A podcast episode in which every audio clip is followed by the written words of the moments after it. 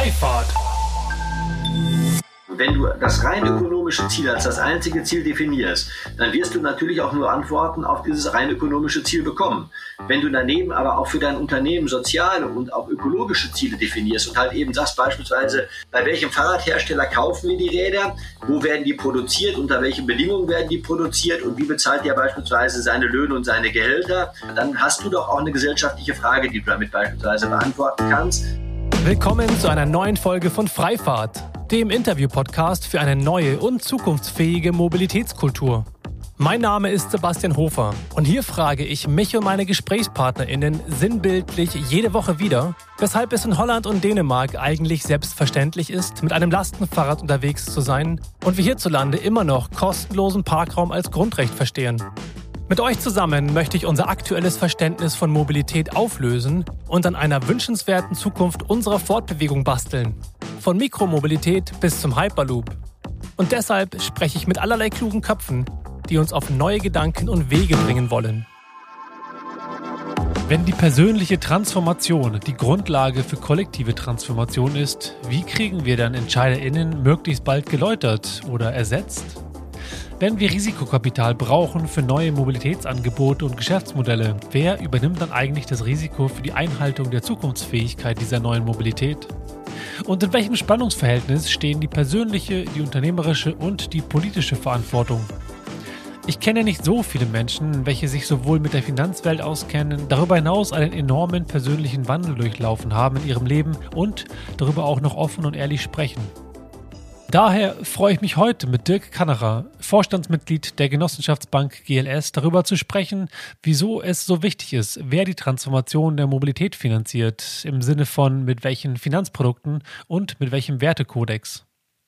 Was mich persönlich sehr berührt hat in dem Gespräch waren Dirks Beispiele, welche biografischen Erlebnisse sein Leben verändert haben und so unter anderem den Wechsel von der Commerzbank zur GLS mit begründen.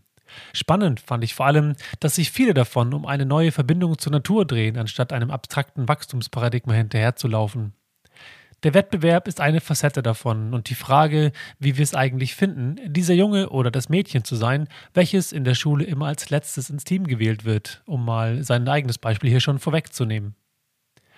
Wenn man sich den Mobilitätsmarkt und den gerade mit Risikokapital finanzierten Zehnkampf aus dieser Perspektive anschaut, stellt sich für mich eine zentrale Frage.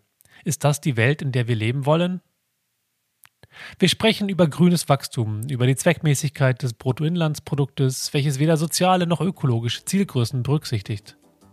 Über Venture Capital und über Gewinnstreben versus unternehmerischen Erfolg als Folge dieses sozialen und ökologisch verträglichen Wirtschaftens. Über Sinn statt Dienstwagen.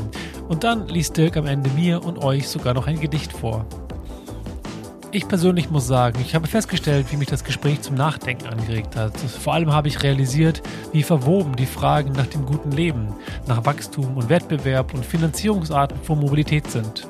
Ich selbst habe noch viel zu reflektieren, habe ich gemerkt, und auch zu lernen. Du auch? Dann wünsche ich jetzt viel Spaß mit Dirk Kanacher von der GLS Bank. Ähm, du hast mal in einem Interview erzählt, dass du sämtliche Arten ausprobiert hast, ins Büro zu kommen und eine davon auch das zu Fuß gehen war. Und ich hat natürlich direkt interessiert, wie lange du gebraucht hast und wie das so war, tatsächlich zu Fuß ins Büro zu spazieren oder zu laufen.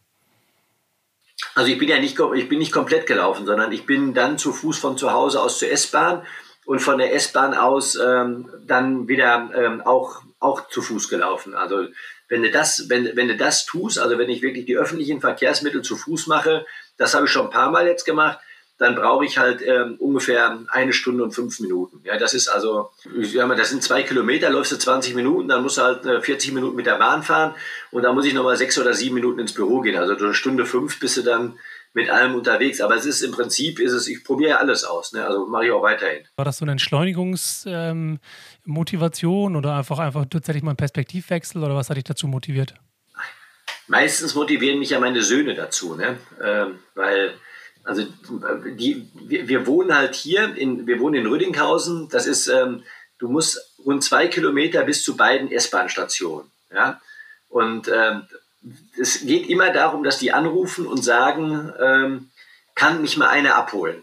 Ja, und ich wäre früher nie auf die Idee gekommen, meine Eltern hatten auch kein Auto, meine Eltern anzurufen und zu sagen, ich stehe da unten an der S-Bahn, kann mich mal eine abholen. Ja, ich finde, du hast, äh, die sind jung, die haben gesunde Beine. Und jetzt ist es aber natürlich so, wenn ich jetzt auch mit öffentlichen Verkehrsmitteln fahren will, dann kann ich ja nicht sagen, bringst du mich mal da runter oder holst mich mal ab. Ja? Ja, ich kann ja nur von denen verlangen, was ich selber auch mache.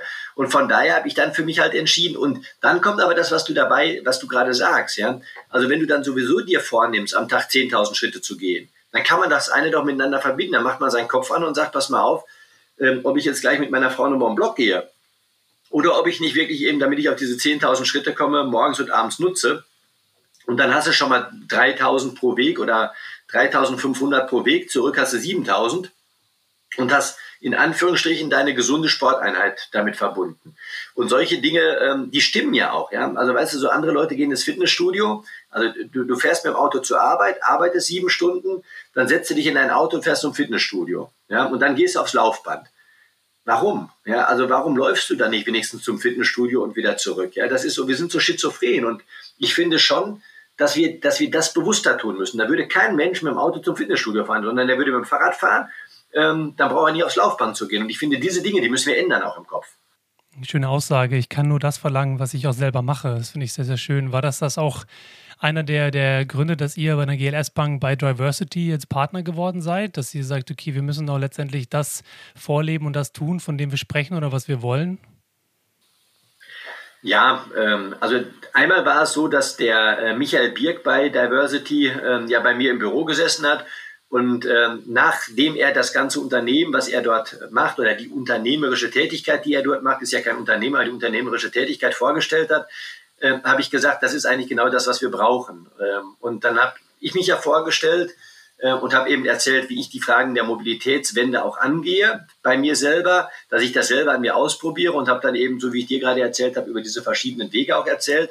Und dann hat er halt eben zu mir gesagt, wir brauchen dich auch dabei als Partner, also du musst dazukommen. Und dann waren wir halt, als wir, als wir aus diesem Büro rausgegangen sind bei mir, waren wir halt der Meinung, dass wir diese, dass wir Diversity und die Mitarbeitermobilität einfach gemeinsam gestalten müssen. Ähm, und dann haben wir halt nur noch geguckt, wie kann man das jetzt eben auch in den vertraglichen Rahmenbedingungen vereinbaren, wie kann man halt auch gemeinsam wirksam werden, wie können wir halt auch mitgestalten, dass wir nicht nur mitmachen, sondern auch mitgestalten ähm, und sind dann ja dann eben auch ähm, ja der neue Partner geworden von Diversity. und das ist auch ich muss ganz ehrlich sagen, ein freundschaftliches Verhältnis. Äh, und du triffst halt eben, da haben wir uns ja auch kennengelernt, du triffst eben dort auf Menschen, die genauso motiviert an einer Mobilitätswende für Mitarbeitende arbeiten ähm, wie, wie, wie wir. Und das macht einfach Spaß. Ich finde immer so im Kreis von Menschen, die das Gleiche denken und auch im gleichen Handeln sind, vielleicht nur mit einem unterschiedlichen Tempo, da macht es doch viel mehr Spaß, weil du auch gleich, Gleichberechtigte findest und auch Gleichdenkende findest.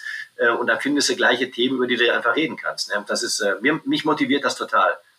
Jetzt habt ihr inzwischen ja bei der GLS Bank ein eigenes kleines Team, welches sich um das Thema Mobilität kümmert, auch intern, also Angebote für Mitarbeitende zu schaffen. Magst du auch mal ganz kurz erzählen, was ihr äh, inzwischen alles entwickelt habt als Angeboten, die ich als Mitarbeiter in, ähm, nutzen kann?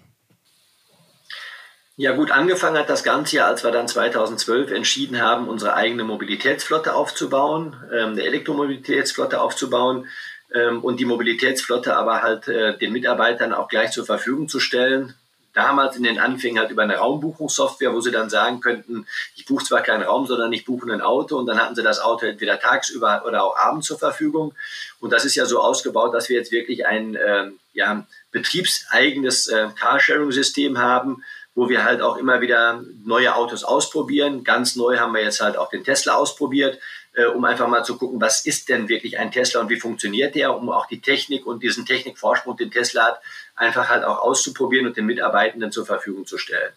Ähm, und dann kamen aber auch sehr schnell die Stimmen, die gesagt haben bei uns im Haus, das ist ja dann auch immer eine sehr kritische Auseinandersetzung damit, dass die Mitarbeitenden gesagt haben, äh, ja, aber nur Auto, das ist ja keine Mobilitätswende, sondern wir brauchen auch was anderes. Äh, warum haben wir denn kein Lastenfahrrad und warum haben wir kein Lastenfahrrad und warum haben wir keine E-Bikes und warum haben wir nicht Nextbike beispielsweise vor der Tür stehen, ähm, so dass wir jetzt auch immer äh, eine bestimmte Anzahl von Nextbike-Rädern vor der Tür stehen haben, die du halt eben mit deiner Girocard auch buchen kannst und wir aber halt auch Elektroräder und Lastenfahrräder haben, äh, die wir eben zu, äh, ebenso dazu angeschafft haben. Das ist jetzt so alles das, was ich jetzt unter der neuen Mobilität, unter dieser Sharing-Economy auch verstehe. Ähm, aber dazu gehört ja halt, dass wir allen Mitarbeitenden sowieso auch schon seit Jahren ähm, immer die Anreise ähm, zum Arbeitgeber, zum Arbeitsplatz ähm, mit bezahlen. Das heißt, ähm, entweder so ein Jobticket ähm, über die Verkehrsverbünde äh, oder sogar bei den Weiteranreisenden zahlen wir auch sogar mal eine Bahncard äh, oder unterstützen zumindest eben die Anschaffung einer Bahncard, dass er damit ähm, dann auch eben anreisen kann. Also das ist schon ein gesamtes Mobilitätspaket, so dass du nicht unbedingt ein Auto brauchst, äh, wenn du bei uns arbeitest, sondern wir die Rahmenbedingungen schaffen, dass du gut mit öffentlichen Verkehrsmitteln oder eben Individualverkehr gut zur Arbeit kommen kannst. Und jetzt nochmal zu der Flotte der Fahrräder, jetzt neben Nextbike, welches ja ein Anbieter ist. Ähm, habt ihr eigene Fahrzeuge, eigene Lastenräder und, und äh, E-Bikes angeschafft, die ihr dann auch ähnlich wie jetzt die E-Auto-Flotte betreibt? Genau, es gibt jetzt zwei äh, E-Bikes, die wir auch zusätzlich angeschafft haben.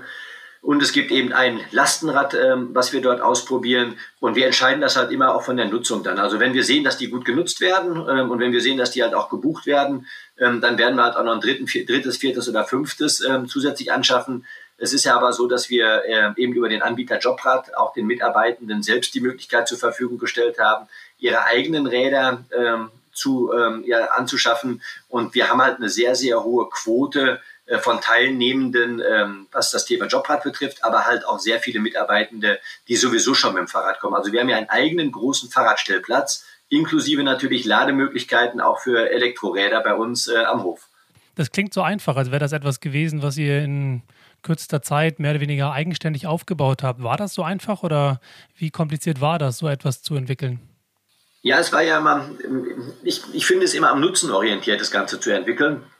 Und äh, einfach war es nicht und es ging ja auch nicht schnell. Also angefangen haben wir ja 2012, ähm, jetzt haben wir 2021, also wir sind jetzt seit neun Jahren dabei, ähm, das auch weiterzuentwickeln. Ähm, und natürlich wird man auch am Anfang ähm, skeptisch irgendwie beäugt und äh, es gab auch Stimmen, ähm, die dem Kollegen und mir, dem Uwe, mit dem ich das zusammen gemacht habe, dann immer wieder gesagt haben, das ist ja nur euer privates Hobby.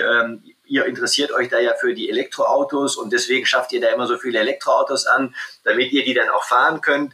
Ähm, und wir haben das aber immer belächelt, weil von, für uns war von vornherein klar, dass es ja eben aus dieser, äh, aus dieser Motivation raus entstanden ist, wir werden eine Mobilitätswende brauchen. Und ähm, wir werden auch einen bestimmten Anteil daran haben, diese Mobilitätswende zu finanzieren, weil ähm, wir finanzieren ja als GLS Bank nur Dinge, die eben sozial und ökologisch Sinn machen. Und wir waren sicher, ähm, oder ich war sehr, sehr sicher von Anfang an, ähm, dass auch die Mobilitätswende eine der großen Wenden ähm, dieses Jahrzehnts werden wird. Und du kannst das auch nur dann finanzieren, wenn du dich von vornherein damit beschäftigst, wenn du dich auskennst und wenn du halt auch verstehst, ähm, wo du in diesem Veränderungsprozess gerade stehst. Ähm, und das hat ja angefangen, das muss man ja sagen, am Anfang mit der Elektromobilität. Das hat ja auch damit angefangen, dass wir eben diese Langstrecken-Elektromobilität haben einfach ausgetestet. Es gab keine Autos, es gab keine Ladesäulen. Das waren so die ersten Schritte.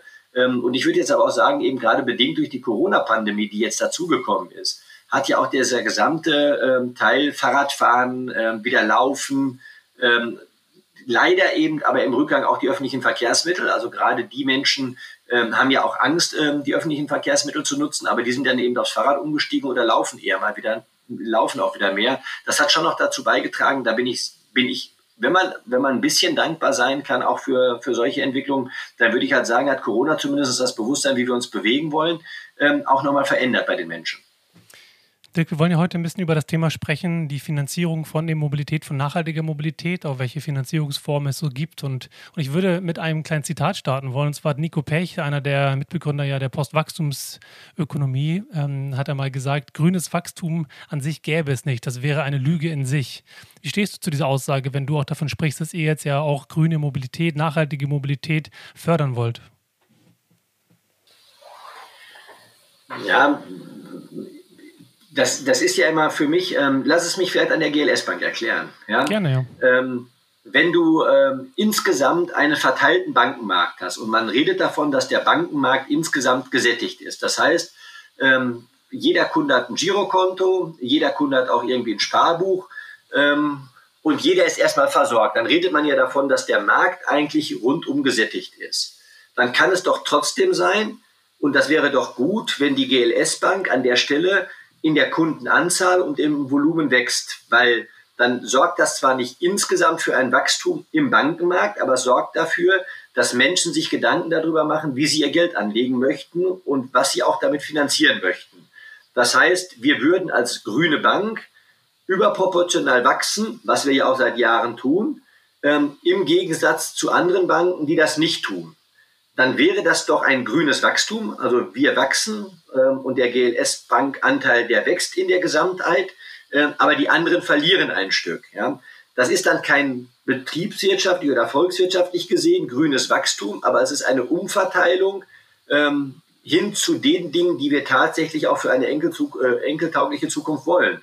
Und dann würde ich halt sagen, ja, grünes Wachstum in diesem Sinne kann ich nur unterstützen und finde ich gut. Und das Gleiche kannst du natürlich eben auch, wenn du das sagst, eben auf die Mobilitätsfrage übertragen. Ja, und kannst halt auch sagen, wenn die Verbrennungsmotoren zurückgehen und der Anteil an Verbrennern zurückgeht oder die Anteil an Autos mal zurückgehen würde, ähm, und die Fahrradindustrie weiter so stark wächst, wie sie im Moment wächst beispielsweise, dann wäre das doch schon auch ein Anteil von Wachstum, den wir alle noch insgesamt wollen, solange es nicht das dritte und vierte Rad pro Person ist. Genau, das ist das Stichwort. Ne? Wer sozusagen hält die Hand oder wer misst denn die Anzahl an Fahrzeugen, die Anzahl an, an ähm, ja, sagen wir, wenn wir das auf Basis von Wegen messen wollen würden, hätte man sozusagen ein Kontingent pro Person an Wegen, die man so gehen würde oder sich fortbewegen würde. Wann muss irgendeine Institution kommen und sagen, jetzt sind wir zu viel unterwegs im Sinne von einer Mobilität innerhalb dieses Gesamtsystems von ähm, äh, welch, auf welches wir uns einigen müssten, um eben nicht ein, ein irgendwie geartetes Wachstum zu haben, was wiederum nicht zu planetaren Grenzen passt. Gut, ich, mit dem, wo du gerade geendet hast, ähm, das ist ja zumindest schon mal das, was, ähm, glaube ich, auch mittlerweile immer akzeptierter ist. Also zu sagen, was sind denn die planetarischen Grenzen, die wir haben? Ähm, und die speisen sich ja ein Stück weit daraus für diejenigen, die das noch nicht kennen, ähm, in der Form, dass man eben sagt, es gibt äh, den sogenannten Earth Overshoot Day. Das heißt, in dem Moment, wo wir mehr Ressourcen verbrauchen, als tatsächlich in einem Jahr nachwachsen können, habe ich meine planetarischen Grenzen im einfachen, in der einfachen Erklärung erreicht. Ähm, und wenn wir halt eben auf Deutschland gucken, und das kann man ja dann auch auf verschiedene, verschiedene äh, Wirtschaftszweige runterbrechen, dann verbrauchen wir in Deutschland rund dreimal so viel Erde, wie uns im Moment zur Verfügung steht. Ähm, und dann könnte man ja auch einfach mal sagen, wir haben im Moment dreimal so viele Autos, wie tatsächlich notwendig wären.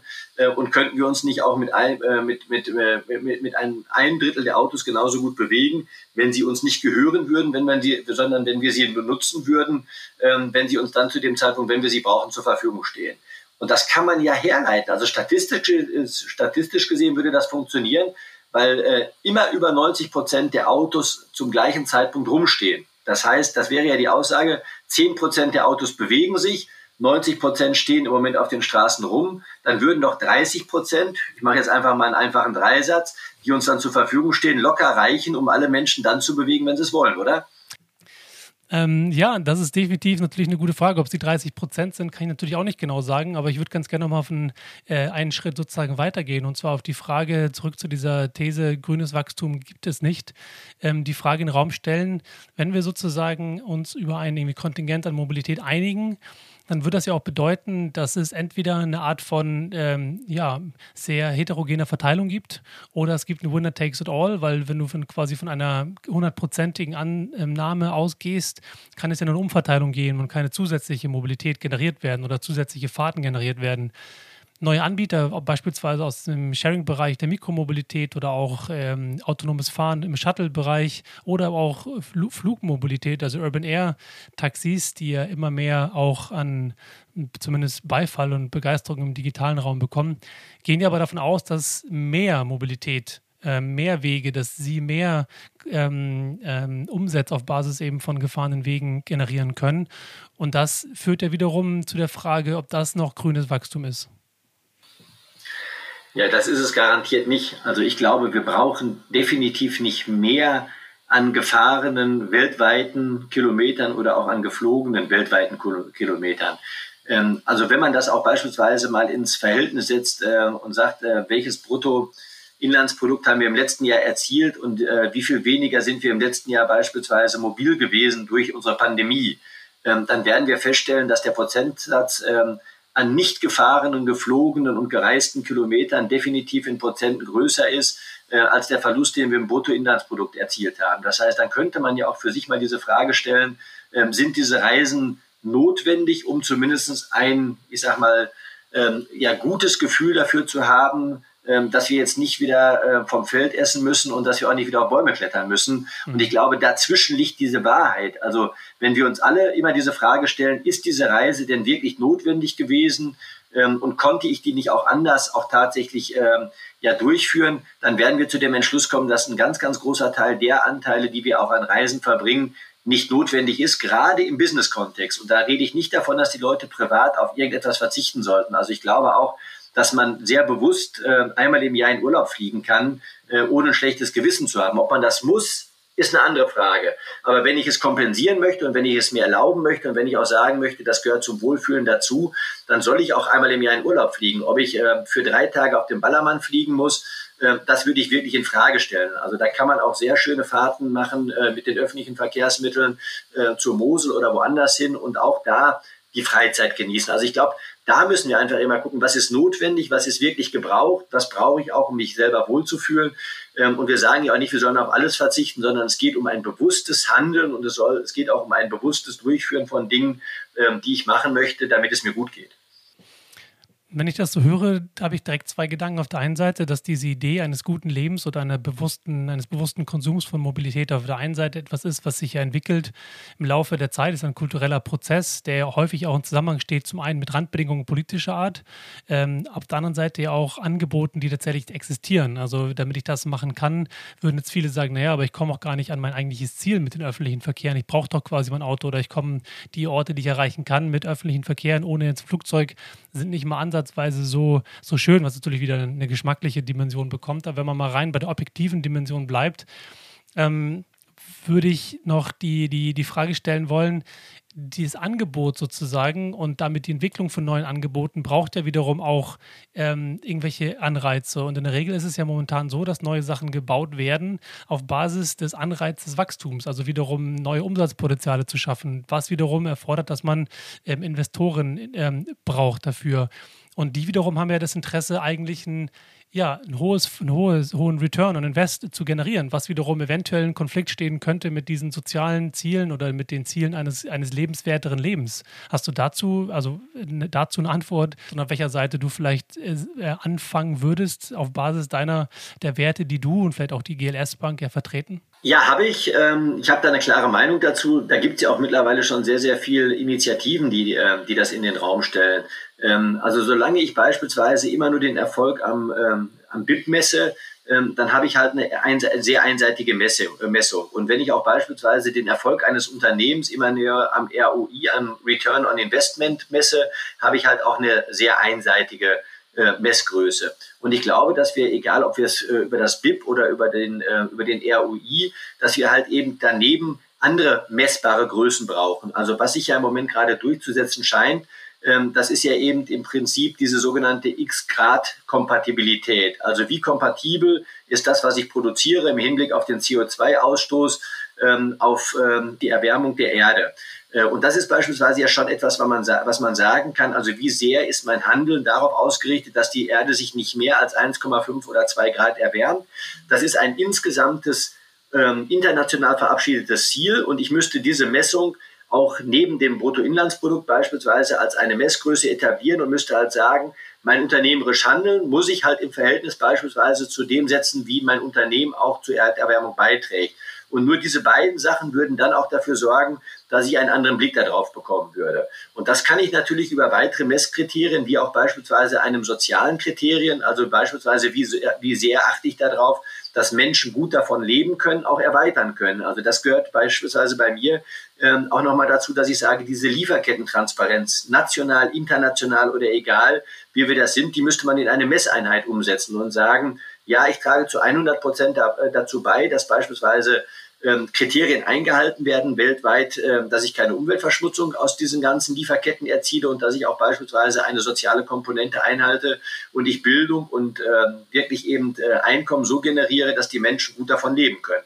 Und wenn man diese drei Dinge beispielsweise nebeneinander stellen würde, auch in den Tage, in der Tagesschau und sagen würde, ähm, die Summe aus allen dreien hat sich, äh, hat sich weltweit so und so entwickelt. Dann glaube ich, dann werden wir ein anderes Bewusstsein bekommen, weil das sagt ja auch die sogenannte Triple Bottom Line schon. Ja? Soziale, ökonomische und ökologische Kriterien müssen einheitlich und gleichberechtigt nebeneinander stehen. Und das muss man halt in Messkriterien übersetzen. Und wenn wir das tun, dann bin ich fest davon überzeugt, dass sich unser ökonomisches Handeln deutlich verändern wird. Ein sehr schönes Plädoyer was mich interessieren würde, ist, wie sich in den zehn Jahren ähm, bei der GLS Bank, die du dort jetzt schon verweilst im Vorstand, ähm, vielleicht die Anzahl Unternehmen verändert haben, vielleicht auch die, die, die Varianz, äh, die Charakteristik der Unternehmen verändert hat, in die ihr investiert, die genau offensichtlich diesen Kriterien erfüllt, äh, äh, versprechen, sonst würdet ihr ja nicht in diese Unternehmen investieren. Ja, eine kleine Korrektur, äh, Korrektur, nur ich bin jetzt insgesamt elf Jahre dabei und darf seit fünf Jahren äh, oder seit rund vier Jahren im Vorstand mitarbeiten. Okay. Nur wenn dann hinterher jemand äh, das hört, vielen Dank, dass ich schon länger dabei sein darf. Ähm, du, ich würde sagen, dass die Charakteristik dieser Unternehmen äh, eine Vorbildfunktion hat. Und die hat sich gar nicht so, so verändert. Der, äh, der Biomarkt beispielsweise ist heute auch noch ein Biomarkt. Dass sich was, dass sich, äh, was sich verändert hat, ist der Wettbewerb. Also früher war der Biomarkt der einzige, der Biolebensmittel verkauft hat. Heute kriegst du halt beispielsweise Demeter auch in bestimmten anderen Einzelhandelsläden oder kriegst halt auch Bio in jedem ähm, Discounter sogar ähm, als einer der größten Anbieter. Ähm, ist ja dieser blaue Anbieter, der sagt, ich bin der größte Bio-Einzelhändler, ähm, den es insgesamt gibt. Ähm, und deswegen der Wettbewerb hat sich verändert. Und äh, deswegen müssen sich die Unternehmen A verändern ähm, und andere Unternehmen machen sich halt eben in diesen, auf diesen Weg der Transformation. Ja? Ähm, also nimm das Beispiel, was vielleicht, äh, was vielleicht jetzt vor der Tür steht. Ja? Ähm, unsere Kundinnen und Kunden ähm, machen das, was sie bisher immer gemacht haben und wir finanzieren das halt auch immer. Ähm, aber jetzt kommt es ja dazu, entweder werden alle so wie unsere Kundinnen und Kunden, was natürlich das Schönste wäre, ähm, oder andere Unternehmen müssen sich mit auf diesen Weg machen. Und du siehst das doch jetzt in der Mobilität, wenn wir darüber sprechen. Der Automobilzulieferer, ja, ähm, ein Elektroauto hat viel weniger Teile, ähm, keine Getriebeteile oder ähnliches, wie es beispielsweise ein Verbrennungsmotor hat. Ja, was machen wir denn jetzt an der Stelle? Mit dem, äh, mit dem, mit dem Hersteller von Getriebeteilen. Ja? Mhm. Ähm, ich glaube, der hat Angst und der sagt, mein Job geht gerade verloren und meine Aufgabe geht gerade verloren. Ich würde aber sagen, kümmere dich doch mal darum, dass du vielleicht Getriebeteile ähm, auch baust für die Windenergie oder äh, Bauteile für die Photovoltaik oder ähm, kümmere dich halt darum, dass du dich beispielsweise halt auch um ähm, Wärme, äh, Wärmepumpen oder ähnliches kümmerst. Also ich würde halt sagen, dass die Unternehmerinnen sich auch verändern müssen. Dann ist doch die Frage, finanzieren wir irgendwann auch jemand, der früher äh, Getriebeteile gebaut hat, weil er sich auch auf dem Weg der Transformation befindet. Und ich glaube, eine der größten Aufgaben aller Banken in den nächsten Jahren wird sein, die Transformation zu finanzieren, mhm. was für uns Chance, aber auch Herausforderung ist. Zumal ja die Chance und Herausforderung darin auch besteht, wenn ich das richtig verstehe, genau diese Kriterien zu definieren von unserem Unternehmen, inwieweit das sozusagen jetzt schon reinpasst in eure, in eure Kriterien oder in Zukunft reinpassen wird, zumindest Behauptung der Unternehmensführung hinnach zu urteilen. Ja, nicht nur der Unternehmensführung, sondern das, was unsere Kundinnen und Kunden und vor allen Dingen unsere Mitglieder wollen. Ja, weil ich sag mal, wir sind ja eine genossenschaftliche Bank. Das heißt, wir haben ja den Mitgliederauftrag, das zu tun. Ähm, und wir brauchen halt auch den Diskurs, also was ist gesellschaftlich gerade gewollt, was ist der gesellschaftliche Nutzen und wofür geben uns unsere Mitglieder immer wieder den Auftrag. Und das ist wirklich ganz spannend, weil wir ähm, dadurch, dass wir ja jeden Kredit, den wir vergeben, an gewerbliche Kunden veröffentlichen, ähm, kann ja auch jedes Mitglied daran teilhaben und sehen, was wir finanziert haben. Und da kommt es natürlich genau zu diesen kontroversen Fragen, die du gerade angesprochen hast, dass die dann sagen, warum habt ihr das, warum habt ihr das finanziert? Warum investiert ihr jetzt auch da rein? Aber ich glaube, dass das, wenn wir so weit sind, dass die gesamte Gesellschaft diese Frage stellen würde, das war ja auch das, was du am Anfang gesagt hast, dann haben wir ein Bewusstsein erreicht, wo wir, glaube ich, an der Schwelle stehen, dass wir auch wieder eine Chance haben, im Rahmen der planetarischen Grenzen und auch im Rahmen der ähm, Entscheidungen wieder gut ähm, zurückzukommen, dahin, wo wir hin müssten. Es geht also um individuelles Bewusstsein, welches sich ändern da muss, damit halt kollektive Transformation stattfindet im, im, Rahmen der Ziele, die wir sozusagen uns setzen und jetzt in dem Fall namentlich das Ziel, äh, innerhalb der planetaren Grenzen zu wirtschaften. Was war denn dein oder gibt es einen, einen Moment bei dir, bei der, der zu dieser Transformation geführt hat, dass du, du warst ja vor der GLS-Bank, wie du immer sagst, in der konventionellen Bankenwelt unterwegs und inzwischen eben jetzt seit elf Jahren, wie ich gelernt habe, jetzt bei der GLS. Was hat dich dazu gebracht, diese individuelle Transformation zu leben? Ja, ähm, vielen Dank für diese Frage. Da können wir einen eigenen Podcast fast rausmachen, aber ich würde einfach mal sagen, wir sind doch alle, wir sind doch alle lernende Wesen. Und ich glaube, das ist das Entscheidende. Es gibt immer wieder Momente, wo du bewusst etwas über, äh, über etwas nachdenkst. Also die Geburt meines Sohnes im Jahr 2000 war schon mal diese Frage, da haben wir eine, haben wir eine Demeter-Kiste bestellt beispielsweise, da haben wir uns damit beschäftigt. Dann habe ich diesen Urlaub auf dem Bauernhof gemacht und der Landwirt hat zu mir gesagt, diesen Hof gibt es nur, ähm, weil es Banken wie die GLS-Bank gibt. Dann habe ich mich damit beschäftigt, was macht die GLS-Bank besonders gut. Ähm, dann bin ich zur GLS-Bank ähm, gegangen und habe gesagt, okay, ähm, irgendwie du kannst da nicht arbeiten und äh, irgendwie ein großes Auto fahren. Also habe ich dann überlegt, äh, wie kannst du deine Mobilität verändern und bin mehr mit dem mit dem Zug in Urlaub gefahren, habe kein eigenes Auto mehr gehabt, habe mir eigentlich vorgenommen, viel früher mit dem Fahrrad zu fahren. Das passte aber nicht, weil ich meinen Sohn immer mit nach Bochum genommen habe. Dann bin ich trotzdem immer mit dem Auto noch gefahren häufig. Dann ist mein Sohn jetzt nicht mehr in Bochum zur Schule gegangen. habe ich gesagt, jetzt möchte ich aber das Fahrradfahren umsetzen oder ähm, die Anreise auch nochmal verändern. Habe dann gesagt, jetzt machen wir diesen nächsten Schritt. Ähm, und ich war 2016 beispielsweise eben zusätzlich noch in Kenia ähm, und habe das erste Mal, das ist so eine ganz spannende Frage, ich weiß nicht, ob du sie mir beantworten könntest. Ähm, ich, ich habe die Frage gestellt, dass, dass ich gefragt habe, die haben mir gesagt, hier, wächst, hier wachsen Ananas. Dann habe ich gefragt, boah, Ananas esse ich eigentlich ganz gerne. Und dann habe ich kurz drüber nachgedacht und dann, hier wachsen Ananas. Wie wachsen denn eigentlich Ananas? Weißt du, wie eine Ananas wächst? Ähm, gute Frage. Nein, ich muss tatsächlich gestehen, dass ich es auch nicht genau weiß. Ich hätte jetzt gedacht an einer Art äh, palmenartigen Pflanze. Na, aber genau das ist doch total cool, diese Frage, ja, weil eine Ananas ist ein Staudengewächs und wächst von unten und die Ananas ist wie eine Blume, die auf dem Stiel steht. Ja, oh, okay. und dann habe ich, dann habe ich, ja, dann habe ich gesagt, wie, wie, wie leben wir denn? Ja? Also wir essen Ananas, wir mögen Ananas, wir finden das total cool, wir wissen aber nicht, wie sie wächst. Und das sind solche Erlebnisse, wo ich dann halt sage, wo ich gesagt habe, seitdem interessiere ich mich mehr dafür, wie unsere Lebensmittel wachsen und ich möchte zumindest verstehen, wie sie wachsen. Ich möchte auch verstehen, wie sie angebaut werden, wer sie erntet und wie der davon leben kann. Und wenn wir anfangen, diese Fragen zu stellen, dann sind wir halt interessierte Bürgerinnen und Bürger ähm, und wir treffen Entscheidungen anders. Und ich bin dann aufs Feld gefahren und habe eine Bio-Ananas selber mal ernten durften. Ich habe die dann so mit der Machete abgeschnitten und der hat die dann geteilt und wir haben sie zusammen gegessen. Also ich habe das zusammen dann mit dem Landwirt in Kenia aus der Hand die Ananas gegessen. Ja? Und das war ein riesiges Erlebnis. Und danach hat sich mein Leben nochmal wieder verändert. Und das meine ich immer damit, lass uns doch bewusst Dinge wahrnehmen und dann lernen wir daraus und wir verändern uns.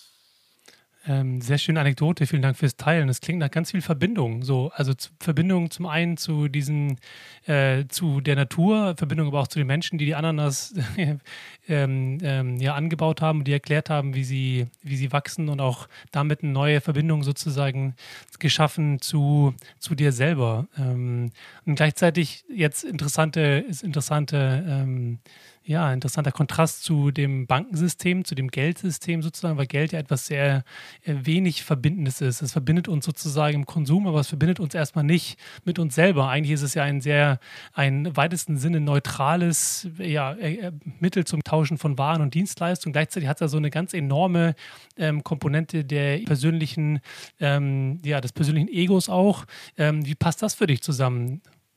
Ja, ich glaube, Geld ist viel verbindender, ähm, als, wir das, ähm, als wir das alle immer glauben, weil ähm, wir, wir, wir setzen es ja nur anders ein. Also wenn wir, wenn wir mal an die ganz, ähm, an die Entstehung der Wirtschaft zurückdenken, dann hatten wir als erstes hatten wir ja im Prinzip eine Tauschwirtschaft. Ja, also du hast, äh, du hast, eine, ich sag mal, du hast Getreide angebaut und ich habe vielleicht eben Tiere gezüchtet und dann haben wir halt eben äh, Getreide gegen gegen äh, gegen ein Stück Fleisch oder ähnliches getauscht und äh, ich sage mal, das ist ja heutzutage nichts anderes. Also ich arbeite als Banker und verdiene mein Geld und wenn ich in den Lebensmittel-Einzelhandel gehe, äh, Einzelhandel gehe und kaufe ein Stück Fleisch, ähm, dann sage ich doch nichts anderes als Danke, dafür, dass du, ähm, ich sage jetzt mal beispielsweise, das Tier eben für mich großgezogen hast und ich hoffe, dass du eben auch das Tier so unter diesen Aspekten großziehen kannst, ähm, dass auch, selbst wenn ich es esse, das könnte man ja auch sagen, nein, ich bin Vegetarier, ich esse das Tier nicht, aber wenn ich es esse, dass ich es zumindest wertschätze und den Preis dafür bezahle, dass der Landwirt gut davon leben kann und dass auf der anderen Seite ähm, halt das Tier auch vernünftig aufgewachsen ist. Das tun wir aber gar nicht. Ja, ganz genau. Und da würde ich einspringen ein, ähm, wollen,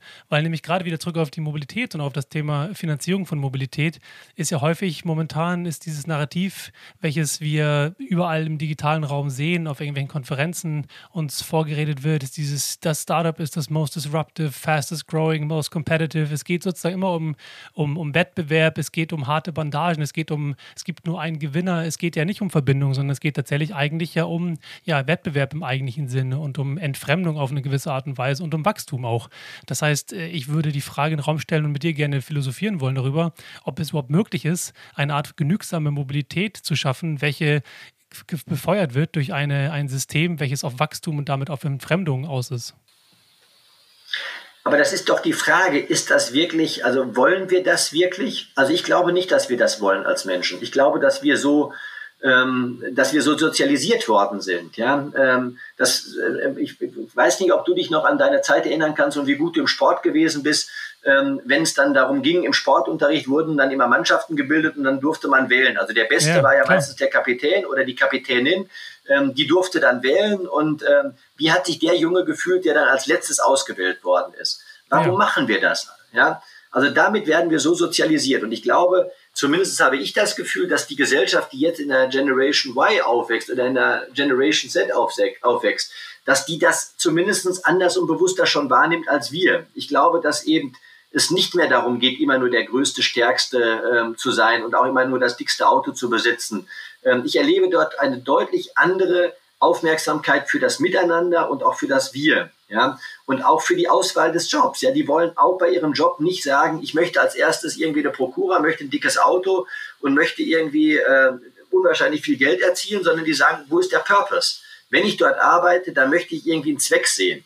Und ich glaube, dass sich da gesellschaftlich etwas wandelt und dass die Generation, für die ich gerade noch stehe, ja, mit meinen 49 Jahren, ich glaube, dass wir eine Generation sind, ähm, die maximal noch bereit sein kann, äh, diesen Übergang mitzugestalten. Und vor allen Dingen sollten wir eines tun, damit wir nicht abgewählt werden. Wir sollten die Generation Generation Z oder Generation Y sollten wir sehr bewusst wahrnehmen. Die werden uns in ein paar Jahren abwählen. Die werden sagen, Leute wie euch, also man redet ja heute schon immer von diesen grauhaarigen älteren Menschen äh, oder Männern, ähm, ja. die in den Unternehmen irgendwie an der Spitze sitzen, die nicht mehr gebraucht werden. Und wenn die nicht aufpassen, dann werden sie von der Generation, die jetzt kommt, abgewählt. Deswegen geht Fridays for Futures doch auf die Straße und sagt eben, ja, ihr habt uns unsere Zukunft geklaut. Und ich sehe, das ist auch ein Teil davon so.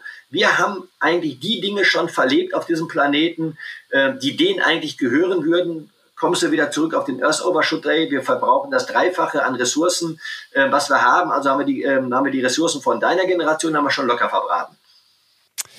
Das ist richtig. Und, tatsächlich äh, bringt mich das auch zu einer Aussage, die ich auch von Nico Pech mal gehört habe, dass es tatsächlich häufig ja um Verzicht geht, wenn wir um verändertes Konsumverhalten sprechen, auch bei der Mobilität. Und er argumentiert, dass es eigentlich gar kein Verzicht ist, sondern dass wir nur etwas verzichten können, was wir besessen haben und dass wir eigentlich gar nicht ähm, das Recht haben zu behaupten, wir würden irgendwelche Ressourcen besitzen, die wiederum die Grundlage waren, diesen Reichtum anzuhäufen und auch die Mobilität zu ermöglichen, in der wir jetzt leben, sondern die eigentlich auch sozusagen geräubert haben ähm, im gesamtglobalisierten Zusammenhang. Ähm, auch das hat mich zum Nachdenken angeregt. Und, ähm, aber ich würde noch mal gerne eine Frage an dich richten. Und zwar, du hast ja schon davon gesprochen, hast gefragt, wollen wir das wirklich? Wollen wir auf diese Art und Weise im Sinne von wachstumsorientierte, ähm, fast-growing Startups und wettbewerborientierte ähm, das Miteinander auch im Mobilitätsbereich erleben? Und ein großes Beispiel ist ja Uber. Uber ist ja seit Jahren ähm, defizitär, schreibt rote Zahlen und hat mittlerweile 25 Milliarden Dollar Investitionen intus. Ähm, also sehr, sehr viel Geld. Ähm, und ähm, was mich interessieren würde, ist von dir, ob du ähm, mal erklären kannst, wie eigentlich diese, dieses System Venture Capital funktioniert und wie es sein kann, dass über Jahre und Jahre und Jahre Unternehmen immer wieder Geld einsammeln. Wir haben gerade gesprochen, auch Flex Mobility, eines der erfolgreichsten deutschen Startups mit über zwei Milliarden Bewertungen. Und ähm, also genau, wie funktioniert dieses System Venture Capital und wie kann es eigentlich sein, dass man über Jahre Geld einsammelt und ähm, trotzdem zumindest wirtschaftlich defizitär weiter unterwegs sein kann? Und eigentlich damit die Frage in den Raum gestellt, hat das einen gesellschaftlichen Mehrwert, der da geschaffen wird? Und wenn ja, wie sieht der aus? Ich würde ganz vorne anfangen ähm, und vielleicht auch mal äh, und, und, und mal das Positive davon herausstellen. Also stell dir mal vor, wir beiden, wir hätten jetzt irgendeine Idee und würden halt sagen, wir wüssten beispielsweise, wie ähm, wie Fahrradsharing äh, neu aufgebaut werden könnte. Und wir würden gerade zusammensitzen bei dir oder bei mir, abends trinken ein Glas Wein und würden sagen, wir, wir überlegen doch mal, wie das geht. Du hast ein Fahrrad, ich habe ein Fahrrad ähm, und jetzt äh, machen wir mal einen Online-Terminkalender und wir sagen unseren Freunden, pass mal auf, ihr braucht gar keine eigenen Fahrräder, weil wir fahren nur jeden zweiten Tag Fahrrad. Lass uns doch mal gucken, wie das geht. Ähm, und weil das so erfolgreich ist und wir das mit unseren sechs Freunden auch irgendwie äh, geteilt haben und äh, wir trotzdem mit den zwei Fahrrädern gut angekommen sind, wollen wir das jetzt ausweiten, vielleicht auf unsere Uni, wo wir gerade sind. Ja? Ähm, aber was haben wir nicht? Wir hatten zwei Fahrräder, wir hatten sechs Freunde, ähm, aber unser Geld ist jetzt gerade irgendwo am Punkt angekommen, wo wir auch nicht mehr weiter könnten. Aber wir glauben, dass diese Idee auch weitergehen könnte. Und jetzt sagen wir, wir bräuchten eigentlich zehn Fahrräder, ähm, aber uns fehlen die 20, äh, uns fehlen die 2000 Mark, um diese einfachen Fahrräder auch noch anzuschaffen. Und jetzt finden wir irgendwie einen, der sagt, pass mal auf, ich gebe dir jetzt die 2000 Mark, aber wenn das, äh, wenn diese Idee größer wird, ähm, dann würde ich gerne auch ähm, an dem Gewinn weiter beteiligt und ähm, darf ich bei euch mit einsteigen. Ich bin jetzt der Dritte, ihr habt die Idee gehabt und ich bin der Geldgeber. Und dann sagen wir, okay, äh, dann lass uns doch eine GBR gründen, ähm, du ein Drittel, ich ein Drittel und äh, der Geldgeber ein Drittel und wir fangen damit an. Und jetzt fliegt diese Idee und sie wird immer größer und wir können uns auch die nächste Stufe ähm, erlauben. Jetzt müssen wir beiden aber sagen, wir brechen unser Studium ab und es wäre doch auch irgendwie gut, ähm, damit wir das weiter vorantreiben können, ähm, braucht man ein kleines Einkommen ähm, und dafür brauchen wir jetzt einen, der nicht nur Fahrräder kauft, sondern der das kleine Einkommen auch bezahlt. Und dann finden wir einen, der gibt uns irgendwie 200.000 Mark, davon müssen wir dann nochmal irgendwie ein bisschen was von unseren Anteilen abgeben, aber wir brauchen dann im Prinzip jetzt erstmal ein Jahr nicht zu arbeiten und können uns nur darum kümmern, dass das Ganze skaliert. Und wenn man das so sieht, ja, dann tragen wir doch was dazu bei, dass äh, es am Ende des Tages vielleicht nicht jeder sein eigenes Fahrrad hat, dass alle Studentinnen und Studenten der Uni äh, Zugriff auf die Fahrräder hätten und dass wir plötzlich beides Unternehmer sind, die tätig sind. Und das ist im Prinzip Risikokapital. Also ich glaube, Risikokapital wird immer dann gebraucht, wenn tolle Ideen da sind die der Gesellschaft einen Nutzen bringen, die halt auch von Menschen nachgefragt werden, dann braucht man jemand, der da reingeht. Weil es könnte ja auch genauso gut sein, dass die 2000 Euro oder Mark, die man damals im ersten Schritt investiert hat, weg sind, äh, weil kein Mensch mietet unsere Fahrräder. Fahrräder am Gebrauchtmarkt zu, äh, zu verkaufen funktioniert auch nicht. Außerdem haben die Studentinnen und Studenten, die sie genutzt haben, die alle kaputt gemacht und die sind eigentlich schrottreif. Ähm, und ähm, wir sind doch kein Unternehmer geworden, das Kapital ist weg. Das finde ich ist doch erstmal total positiv ähm, wenn das einen Sinn und Zweck macht. Und ähm, der, ja, der hat das aber getan, weil er uns helfen wollte. Und die andere Frage ist, viele der Venture Capital Geber machen das auch, weil sie helfen wollen, aber weil sie halt auch in den Geschichten eben ein Business Case sehen ähm, und halt eben daraus versuchen, eine Rendite zu erzielen. Und ich glaube, da muss man einfach immer hingucken, was ist denn die Motivation auch davon? Ist es so, dass die strategisch einsteigen und sagen, ich finde das gut, ich möchte da auch mit beraten tätig werden, ich habe das Geld, die können das nicht ohne mich und dann gehen sie da rein? Oder ist es nur ähm, Exit getrieben, dass sie halt sagen, jetzt gebe ich mal ein bisschen was da rein und ich weiß, dass ich mit der höchstmöglichen Rendite irgendwann raus will. Dann finde ich, dann kippt irgendwo dieses System. Aber dazwischen ist es so, ohne Venture Capital würden viele Geschäftsideen niemals zum Fliegen kommen. Absolut richtig. An der Stelle, bis dahin ergibt das Ganze auch Sinn und es ist sicherlich wünschenswert, dass es so etwas gibt. Ähm, jetzt ist natürlich die Frage, die du schon gesprochen hast, aus welcher Motivation heraus mache ich das? Und da wäre, finde ich, auch noch die Frage, auf, auf welche Zielgrößen und welche Metriken könnten wir uns einigen, um eben auch die Frage zu stellen, hat dieses Geschäftsmodell, hat dieses Angebot tatsächlich in Gesellschaft Mehrwert? Passt es, ist es produziert innerhalb der, äh, auch mit, mit der Nutzung von Ressourcen innerhalb der planetaren Grenzen? Ist es beispielsweise Cradle to Cradle zertifiziert? All diese Fragen, die ja momentan thematisiert werden und manche Unternehmen sich dessen ja auch schon annehmen, ähm, scheinen ja aber zum, im erheblichen Widerspruch zu stehen zu der Renditeerwartung eines Unternehmens. Das heißt, im Idealfall hast du das alles nicht, sondern sagst einfach nur, hey, wir schaffen in drei Jahren den und den, den und den, äh, die und die Rendite und deswegen ist es dann wiederum interessant für viele An Anbieter. Dann bin ich wieder bei dem Punkt, den wir vorhin schon mal besprochen haben. Wenn du das rein ökonomische Ziel als das einzige Ziel definierst, dann wirst du natürlich auch nur Antworten auf dieses rein ökonomische Ziel bekommen.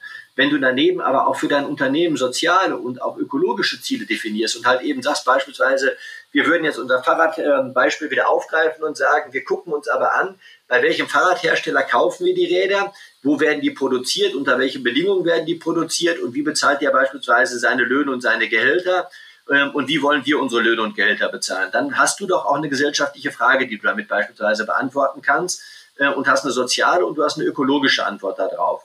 Ähm, und dann ist doch die Frage, ob trotzdem am Ende des Tages hinterher ein Gewinn überbleibt. Also man kann doch diesen gesellschaftlichen Rahmen, den wir gerade genannt haben, also sozial, ökologisch und ökonomisch, ähm, auch in diesen Zielkorridor mit einfließen lassen und trotzdem kann ein Unternehmen erfolgreich sein. Siehe die GLS Bank, die seit 1974 auch unternehmerisch erfolgreich ist ähm, und auch Gewinne erzielt, aber dann ist eben nicht der Gewinn, ist, der, ist das Ziel des unternehmerischen Handelns, sondern ist das Ergebnis einer erfolgreichen sozialen und ökologischen Geschäftstätigkeit. Aber das ist jetzt ja, wie ich das, ich vermute mal, dass es sehr stark aus der persönlichen Motivation der GründerInnen und aus der, Mit der MitarbeiterInnen, die dort jetzt tätig sind, herauskommt. Ähm, wenn wir davon ausgehen oder wenn wir zurück zu deiner Geschichte kommen, ist ja ganz viel individueller Wandel häufig notwendig, um eben zu dem Punkt zu kommen, so zu handeln. Deswegen wäre ja die Frage, welche Kriterien müssten definiert werden, um damit auch andere Unternehmen, andere institutionelle Anleger und Venture Capital äh, Fonds so handeln? Und ist es etwas, was durch irgendeine Art von ähm, nationale und internationale Organisationen kommen müsste, diese Kriterien? Oder woher kommt dieser Wandel? Wo wird er angestoßen? Ja, ich glaube, du brauchst Wandel auf, auf drei Ebenen. Ähm, ich glaube, du brauchst den Wandel halt, äh, den wir jetzt schon lange auch besprochen haben, beim Individuum, beim Bürger, bei der Bürgerin. Ja, also du brauchst halt eben ein Umdenken bei den Menschen. Ähm, du brauchst ein Umdenken bei den UnternehmerInnen und Unternehmern, die wir haben, alleine aus dem einfachen Grund, äh, weil wenn sie erkennen, dass Wirtschaften niemals das Ziel gewesen ist, um den größtmöglichen Gewinn zu erzielen, sondern ja eigentlich nur um den Austausch von Waren ähm, zu erbringen und eben ähm, auch zu schauen, wofür ist denn die Wirtschaft eigentlich da? Also das zu tun, was ich am besten kann und das dann mit dem anderen über Geld oder über einen direkten Warenhandel auch zu tauschen. Und du brauchst aber natürlich einfach politische Rahmenbedingungen, ähm, die halt auch durch die EU oder durch auch die deutsche Gesetzgebung das Ganze befördern müssen. Und äh, da sind wir natürlich eben dabei, also wenn du das, wenn, wenn man da drauf guckt, dann brauchst du natürlich, wie wir das als GLS Bank halt auch sagen, äh, du brauchst eine faire CO2-Bepreisung. Du musst halt einfach auch ähm, die Kosten internalisieren, ähm, die du dort hast. Du musst sie halt wirklich auch da mit einpreisen, wo sie entstehen. Du brauchst beispielsweise auch einen anderen Umgang mit Spritz- und Düngemitteln. Das ist so ein Thema. Ähm, du brauchst beispielsweise aus meiner Sicht halt auch eine Umverteilung der Steuerlast, also weg äh, von der Besteuerung von Arbeit hin zu der Besteuerung von Kapital. Ähm, das sind eben so Themen, die wir ja auch in den Vordergrund gestellt haben. Und ich glaube halt auch, dass es eben in, in, in den europäischen Ländern oder auch weltweit so etwas wie ein Grundeinkommen geben muss, damit das Ganze funktioniert. Und das meine ich halt eben, du brauchst schon auch politische Rahmenbedingungen dafür, äh, damit das Ganze funktioniert. Aber das ist dieser Dreiklang Politik oder politische, gesellschaftliche, unternehmerische Verantwortung und persönliche Verantwortung. An diesen drei Stellschrauben müssen wir gemeinsam arbeiten. Dann lass uns doch mal auf verschiedene Märkte weltweit schauen. Wie verhält sich denn beispielsweise das Venture Capital, der Venture Capital Markt in Deutschland im Vergleich zu anderen europäischen oder weltweiten anderen Nationen? Spannende Frage. Ähm, entstanden ist das zumindest seitdem ich mich daran erinnern kann, so in den Jahren eigentlich 10, 2010, 2011, 2012, ähm, wo die ersten Investitionen auch ähm, dort getroffen worden sind.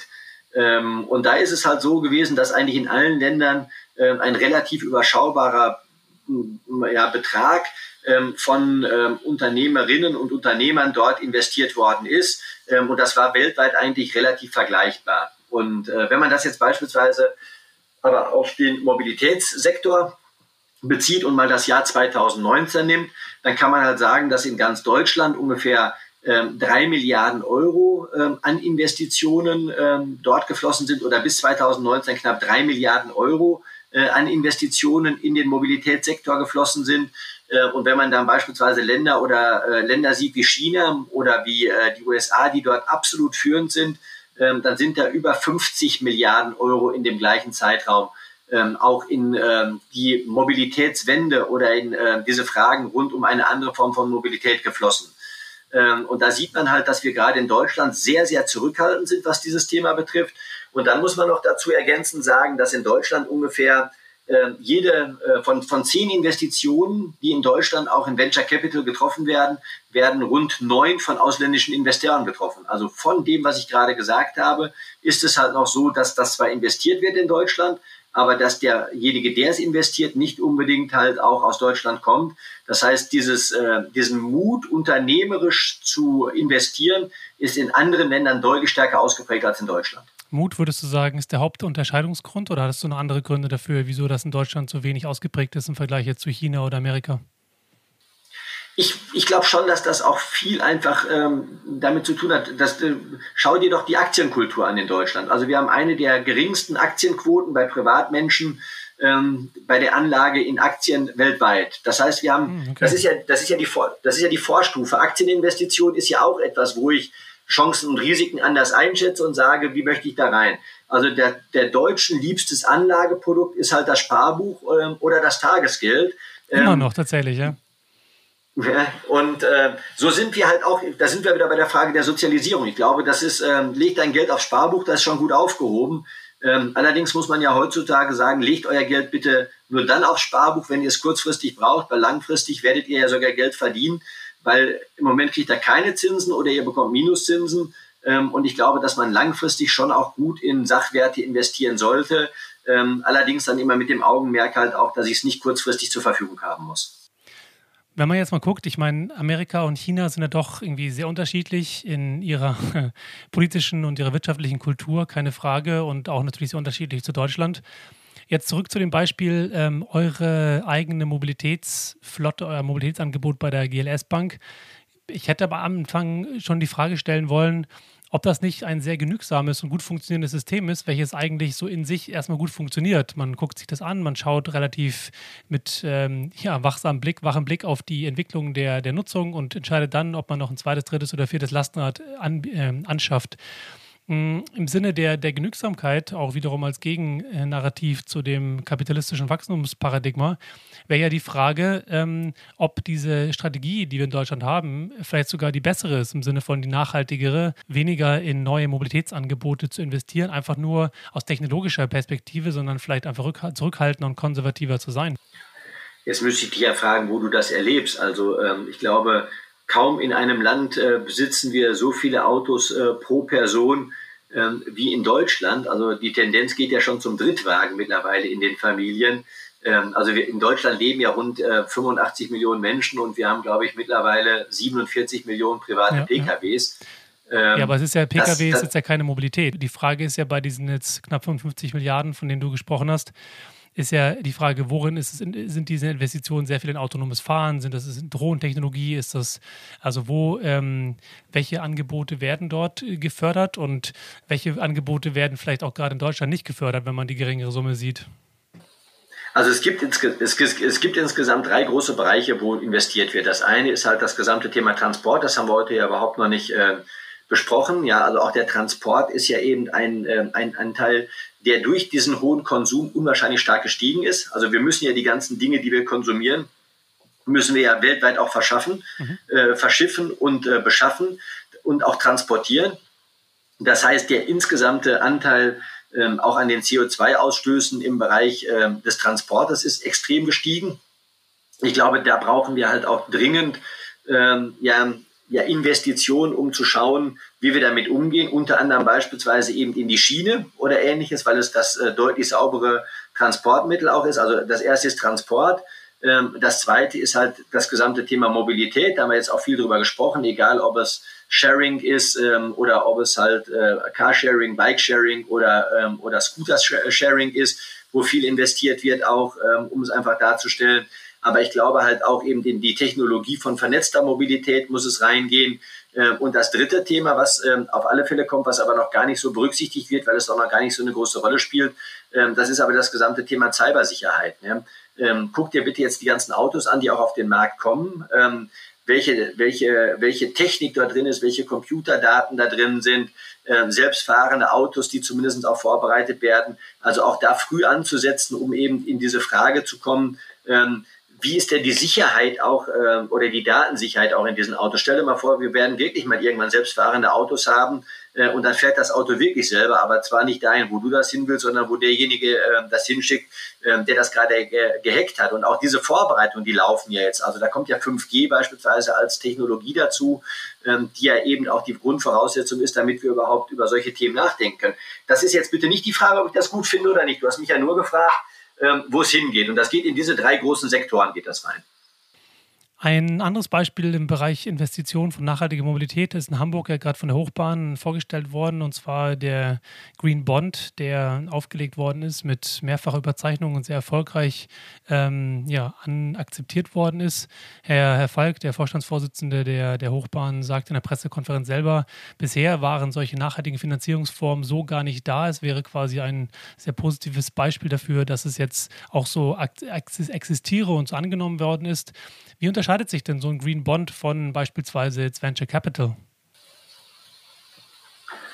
Ähm, ja, der Green Bond ist, ähm, ist Fremdkapital und Venture Capital ist in der Regel Eigenkapital. Also du beteiligst dich mit Venture Capital halt an dem Unternehmen und du nimmst an dem Unternehmen teil und ähm, kaufst halt eben Anteile an dem Unternehmen. Also bist beteiligt an der GmbH. Ähm, und ähm, der Green Bond ist im Prinzip eine andere Form von Fremdkapital. Das heißt, du leist dem Unternehmen für eine bestimmte Zeit das Geld und für diese bestimmte Zeit ähm, zahlt dir das Unternehmen dann halt eben einen Zinssatz. Das ist der wesentliche Unterschied zwischen Venture Capital und Green Bond. Der Unterschied genau liegt ja auch darin, dann, wenn ich das richtig verstehe, dass ich dann als Investor keine oder weniger Möglichkeit habe, zu, äh, zu intervenieren in die Strategie und auch in die Praxis des Unternehmens. Ist das richtig?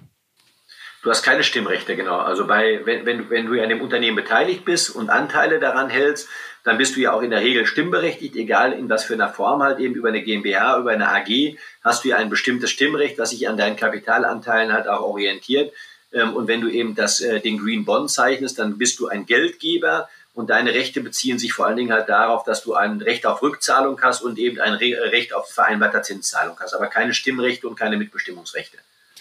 Das klingt für mich erstmal nach einer positiven Alternative, wenn ich bedenke, ich habe es zumindest selber mal erlebt, wie welche Relevanz und welche ähm, ja, Entscheidungsmacht dann irgendwann Investorinnen noch haben können, weil sie im Zweifelsfall irgendwann ja auch die Mehrheit an Anteilen besitzen in einem Unternehmen, in einem Startup, um dann irgendwann zu beschließen, wie sozusagen das Unternehmen aus einer schwierigen Situation herauskommen oder wie dann auch beschlossen wird, entgegen vielleicht sogar den, der, der, des Purposes, entgegen der Ziele eines Unternehmens zu handeln, ähm, wenn in dem Fall das Ganze eben voneinander getrennt ist.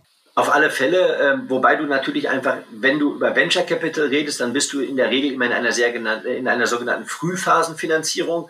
Das heißt, du bist ja auch zu diesem Zeitpunkt äh, häufig noch dabei, äh, wo das Unternehmen eben keine Gewinne erzielt, äh, wo das Unternehmen ähm, noch mehr Geld im Moment ausgibt, als es in der Regel einnimmt, haben wir ja auch vorhin drüber gesprochen.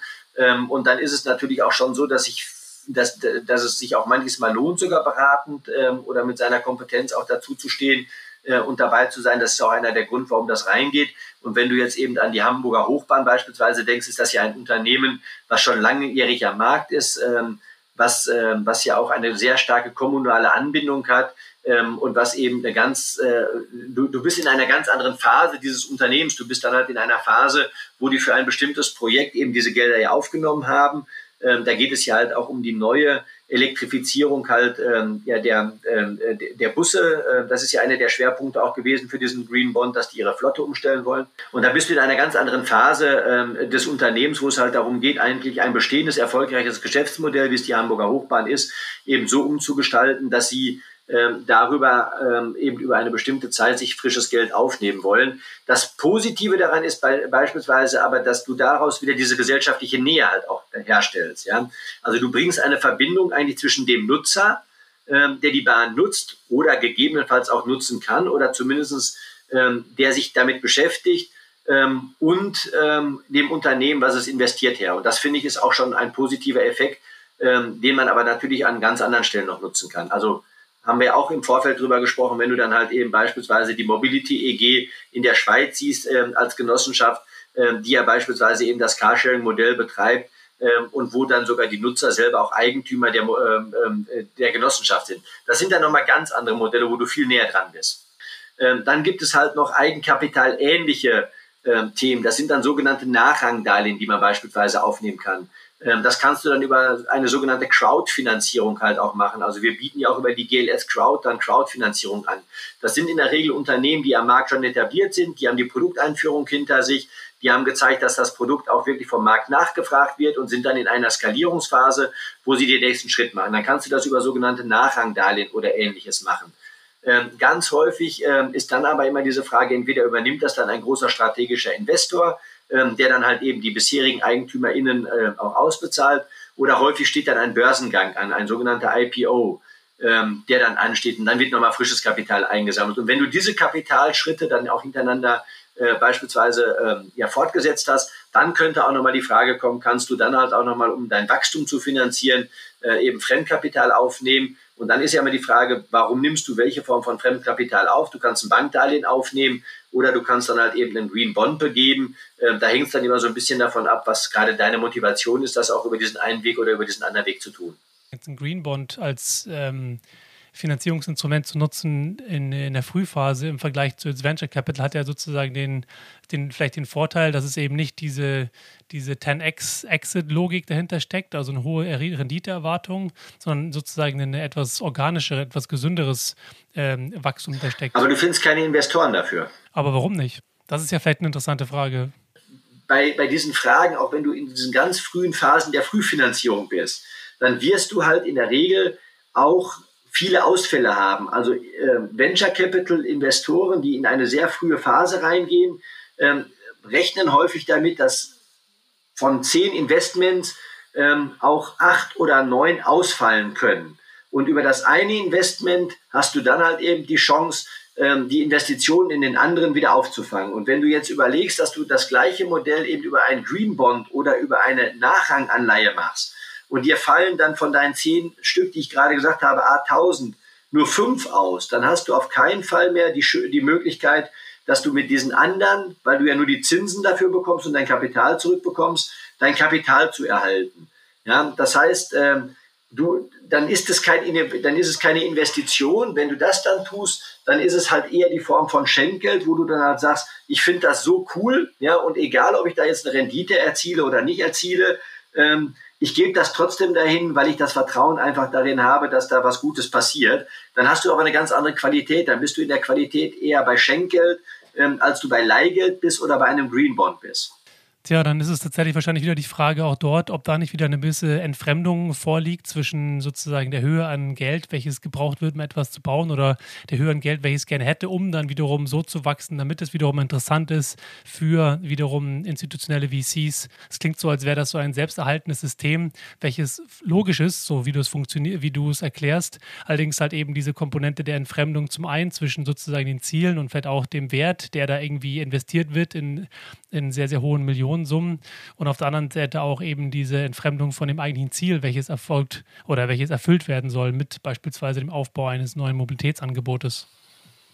Ja, ähm, das, ähm, ich glaube, das ist, das, das, das ist so, weil ein Venture Capital Geber in der Regel äh, nicht soziale und ökologische Ziele in den Vordergrund stellt. Das siehst du ja auch ganz, ganz deutlich, beispielsweise, wenn du dich jetzt mit einem ganz anderen Bereich beschäftigst. Ich möchte den nicht aufmachen, ich kann, man kann es aber daran erklären. Es gibt ja auch ähm, das sogenannte Social Entrepreneurship, ja, ja. Äh, wo, wo Sozialunternehmer sind. Und ähm, wenn du halt bei dem ganzen Thema Venture Capital guckst, dann sind die Sozialunternehmer eigentlich diejenigen, die am wenigsten mit Kapital von Venture Capital Gebern versorgt werden. Warum? Weil da die Renditen in der Regel auch am geringsten sein werden, die ich damit erzielen kann. Ja, und äh, also ich würde jetzt einfach mal sagen, hoffentlich äh, kriege ich keine Anrufe von Venture Capital Gebern.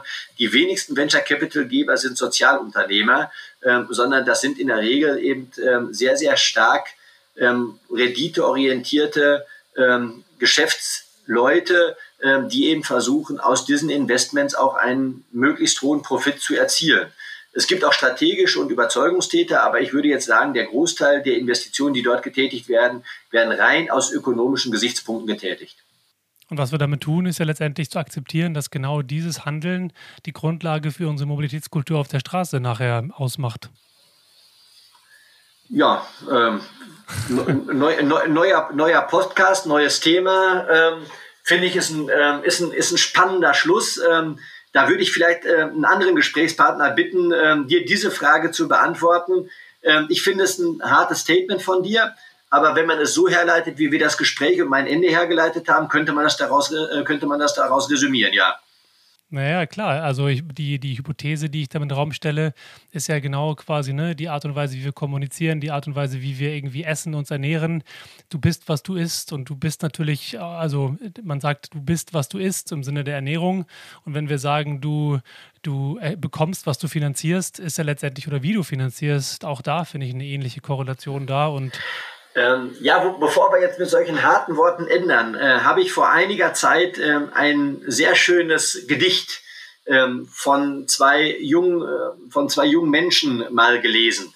Ähm, vielleicht, ja, vielleicht passt das zum Ende des Podcasts, weil wir ja sehr viel über ähm, halt auch über Geld gesprochen haben. Vielleicht passt das jetzt eben so als Ende zu dem Podcast. Ähm, das Gedicht heißt Geld ist Liebe. Ja, ähm, und habe ich gelesen, das kommt von Fabian Roschka und Philipp Tock. Ich möchte gar nicht sagen, dass ich das selber ähm, entworfen habe, aber ich finde, es ist total passend und könnte vielleicht auch dir wieder ein Stückchen mehr Hoffnung geben, dass das doch nicht so ist, wie du es gerade gesagt hast. Und ich äh, würde damit enden jetzt. Geld ist Liebe. Geld ist Liebe. Überall dort, wo ich es gebe, ohne die Erwartung einer Gegenleistung. Immer da, wo es überrascht und befreit. Geld ist Vertrauen überall dort, wo ich seine Wiederkehr, seine Mehrung in die Hände eines anderen lege, da, wo mein Vorschuss überwiegt. Geld ist Anerkennung, jeden Tag dort, wo ich es einer Arbeit entgegenbringe, da, wo ich sage, es ist wertvoll, was du machst und gibst. Danke. Wo ich schenke, liebe ich. Wo ich leihe, vertraue ich. Wo ich kaufe, anerkenne ich. Meine Liebe trägt dich, mein Vertrauen macht dich handlungsfähig, mein Anerkennen sieht dich. Das ist wunderschön. Ich wünschte, es wäre so ähm, und nehme das gerne so mit und danke dir für dieses sehr schöne Gespräch, Dirk. Vielen Dank. Dankeschön.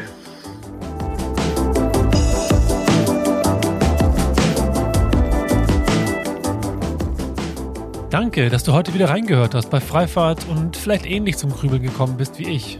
Ich selbst habe mich schon gefragt, ob mein Blick auf die Finanzierung von Mobilität und darüber hinaus unser Wirtschaftsverständnis tatsächlich so düster ist, dass Dirk direkt dieses Gedicht zücken wollte.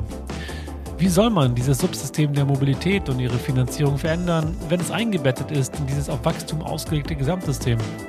Vermutlich kommen daher alle meine Fragen und vermutlich auch ein wenig meine Überforderung. Naja, in der nächsten Folge wird es dann mal wieder etwas konkreter und ich freue mich, wenn du dann in zwei Wochen wieder reinhörst. Und wenn dir die Folge gefallen hat, dann freue ich mich wie immer natürlich auch über deine Unterstützung. Am einfachsten geht das, wenn du bei Spotify oder in deiner Podcast-App auf Abonnieren klickst und natürlich auch mit ein paar Sternchen und einem Kommentar bei Apple Podcasts. Außerdem freue ich mich, wenn du diesen Podcast fleißig weiterempfiehlst. Wenn du Kontakt aufnehmen möchtest, findest du mich bei LinkedIn, Instagram oder Twitter unter dem Namen Freifahrt.